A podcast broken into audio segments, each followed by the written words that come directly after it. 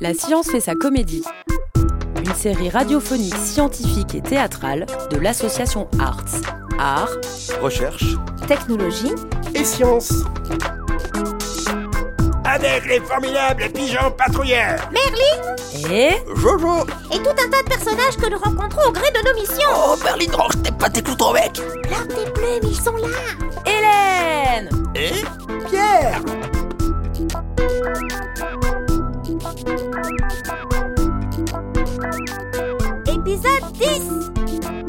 pas les masques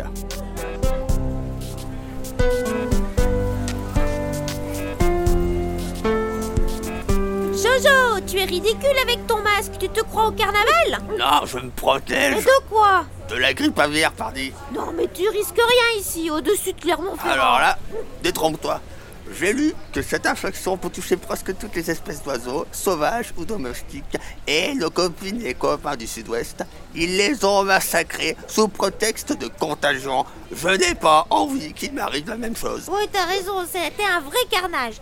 Surtout, ils font ça avec nous, mais pas avec eux, les humains.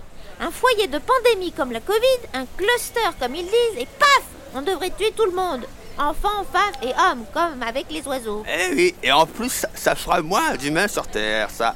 Et ça ne sera pas plus mal pour la protection de la planète. Oui, enfin, ne rêvons pas, hein. Ils arrivent à se protéger entre eux jusqu'à se faire la guerre. Hum, C'est débile ta phrase. Comment peuvent-ils se protéger en se faisant la guerre? Ouais, laisse tomber. Trop facile. Explique-moi ta phrase débile, Merlin. Eh ben, ils se protègent par des vaccins, mais rien ne les empêche de se faire la guerre. Étonnant, non? Ah ouais, ils se vaccinent pour mieux se tuer. Moi, j'aimerais bien être vacciné aussi. Regarde, il y a encore tes deux copains pigeons. Il y en a un qui a l'air ridicule avec son masque. Il ressemble aux Annie de la Commedia dell'arte. On dirait un des médecins de Molière. Oui, c'est Jojo qui veut faire l'intéressant. Je me demande comment il a fait pour s'affubler de cet appendice.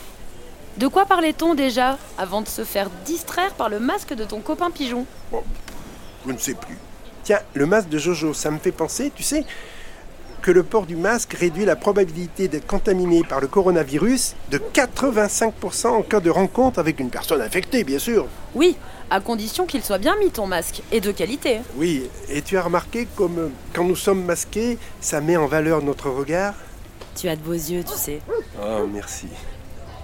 Je me demande si nos émotions passent plus par la voix euh, que par le regard, ou encore euh, que par notre visage, voire que par notre attitude corporelle. J'aurais tendance à dire par tout ça. Mais il y a une étude récente scientifique sur les enfants qui montre que la voix prime pour reconnaître les émotions. Ce qui a de nombreuses implications pour la communication, a fortiori quand on est obligé de porter le masque. Oui, peut-être, mais moi, j'aurais tendance à favoriser le regard. Regarde au cinéma. Le plan américain joue sur les regards avec des acteurs pour faire passer les émotions. On dit aussi que l'œil frise avant de rire, mais aussi on dit que l'œil triste avant les pleurs.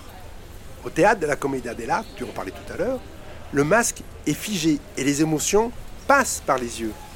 Et je te dis pas en science-fiction, regarde Dark Vador hein, avec son masque. Sans doute, mais il y a aussi sa voix hein, qui fait beaucoup. Hein. Je suis ton père. Certes, tu, tu le fais bien. La voix, mais aussi notre visage peut se masquer tout seul. Ah bon? Et comment ça?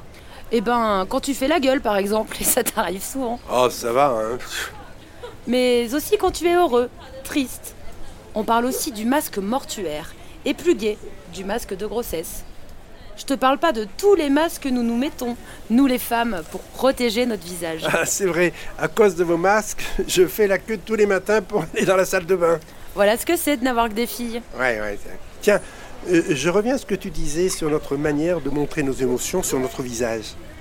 C'est pour ça que nous devons être le plus neutre possible sur nos photos d'identité, pour faciliter la reconnaissance des visages. Merlin, tu entends ce que disent Hélène et Pierre?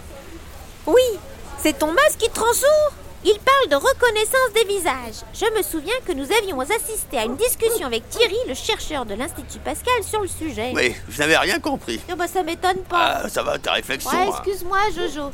Il a expliqué, notre Thierry, qu'un gabarit, un espèce de masque simple, est calculé à partir de points qui caractérisent ton visage. Ce masque est stocké dans une base de données. Et si un jour tu es recherché, ce gabarit est recalculé en direct et grâce à l'intelligence artificielle, un algorithme recherche le meilleur score de comparaison avec tous les masques enregistrés. Et il y a de grandes chances que ce soit toi. Je n'ai toujours pas tout compris. hein, mais a- avec mon masque que j'ai sur moi, je ne risque rien. Détrompe-toi. D'après Thierry, il y a des recherches de reconnaissance de visage en s'appuyant seulement sur le regard. Bon, je ne peux pas échapper à Big Brother. Bas le masque. Ah, ah, je n'arrive pas à enlever ce masque. Oh. Tu te tortilles Non mais t'as pas largué quelque chose Vite, il me faut un masque à gaz Regarde ton copain, il se tortille dans tous les sens pour enlever son masque. Bah, attends, je vais aller l'aider. Bah, je pense qu'il me dit merci. Bah, c'était quand même assez technique, voire scientifique pour l'enlever ce masque. Ah oui, la science pour comprendre, la science pour douter. Et les masques pour tout compliquer.